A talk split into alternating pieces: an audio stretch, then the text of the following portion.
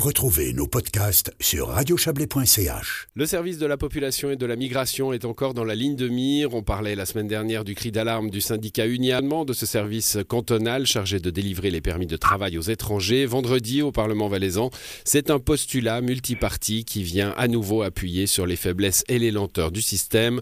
On en parle avec vous, Steve Delassoie. Bonsoir. Bonsoir. Vous êtes député PLR et directeur de Gastro Valais. Pour que les permis de travail arrivent pendant que les travailleurs sont encore là, c'est le titre de votre postulat. Il résume euh, assez bien ce que vous voulez dire et ce que vous soulevez. Effectivement, donc l'idée c'est que on ait un service qui soit beaucoup plus rapide, qui arrive de manière efficace aux, personnes qui sont encore là, qui travaillent, et puis de pouvoir leur faciliter un petit peu l'accès, notamment à l'ouverture de comptes en banque, à, la recherche de logement. Et pour ça, on aimerait que ça aille un petit peu plus vite et que ce soit beaucoup plus efficace. Alors il y a des enjeux pour les employés, bien sûr. Il y en a aussi pour les employeurs. Oui, tout à fait, parce que qu'est-ce qui se passe quand le permis arrive, quand la personne est déjà plus là? Eh bien, la facture reste et c'est souvent, bien souvent, le patron qui doit la payer pour euh, pouvoir solder un petit peu ce compte à zéro. La, facture administrative, donc, hein, de, euh, de l'acte du permis, euh, sont des factures hautes? Euh, J'ai pas compris, excusez-moi. Ce sont des factures hautes? Euh, ça, dépend euh, la hauteur de la demande, ça dépend également euh, de, des papiers qui ont été demandés, qui n'ont pas été perçus. Donc, euh, effectivement, ça peut aller à, des montants qui ne sont pas excessifs, qui ne sont pas immenses, mais qui finalement n'atteignent pas leur cible. Bon, vous nous dites, hein, c'est le, titre que j'ai lu parce qu'il est parlant encore une fois, hein, que le permis arrive pendant que les travailleurs sont encore là. On pense aux travailleurs saisonniers en, particulier. ça veut dire qu'il y en a qui travaillent sans permis? Alors, il travaille pas sans permis, il travaille avec la demande qui a été faite, qui est en cours de traitement et qui arrive par après. Euh, pour, pour voir un petit peu le parcours de tout ça, on a une demande qui est faite par l'employeur ou par l'employé directement euh, sur euh, à la commune.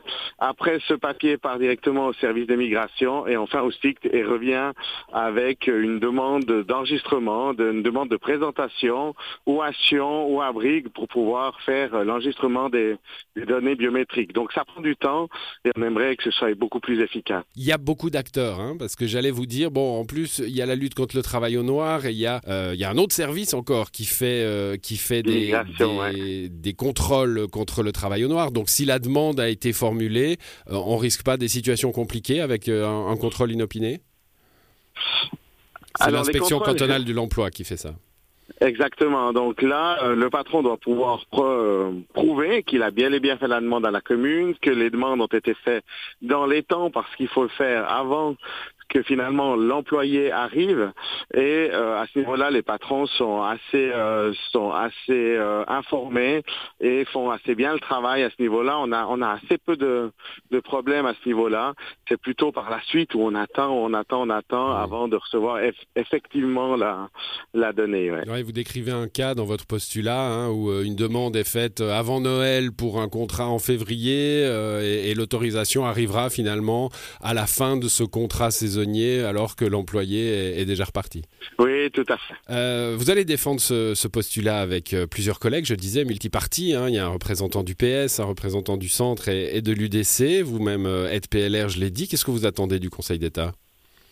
On attend de pouvoir euh, avoir des solutions pragmatiques, efficaces, des, des solutions qui, qui, favorisent finalement une certaine rapidité de traitement, par exemple un seul envoi informatique avec un paiement en ligne qui pourrait être fait et euh, une visualisation euh, pour éviter d'attendre qu'il y ait un premier stempel de oui puis un, un autre après, d'avoir la ligne directe et puis de pouvoir faire les vérifications en parallèle. Mais ça, c'est le, le Conseil d'État qui va pouvoir euh, regarder, qui va pouvoir trouver des solutions, proposer des solutions euh, via ce postulat. C'est pour ça qu'on a utilisé ce, moyen pour voir un petit peu ce qu'ils proposent et, quels sont les.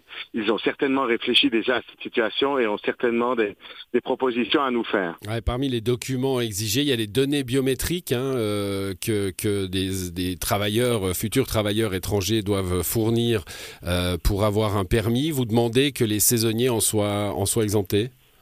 Voilà, voir si la possibilité, si c'est faisable au niveau, au niveau légal, au niveau législatif, de pouvoir voir si quelle est l'utilité finalement euh, d'avoir des, des, données biométriques pour des gens qui sont là trois mois. On comprend tout à fait pour euh, pour l'aspect annuel où euh, ça peut être demandé comme finalement à, à tout citoyen mais euh, par exemple, pour les trois mois, est-ce que c'est vraiment utile? Mm. Et ça, ils pourront nous le répondre dans le postulat. Bon, j'évoquais en introduction, ce sera ma dernière question, le coup de gueule poussé par UNIA euh, la semaine dernière. On y avait évoqué euh, la pause de trois semaines du service de la population et de la migration. C'était l'automne dernier pour faire avancer les dossiers en souffrance. ça n'a pas suffi?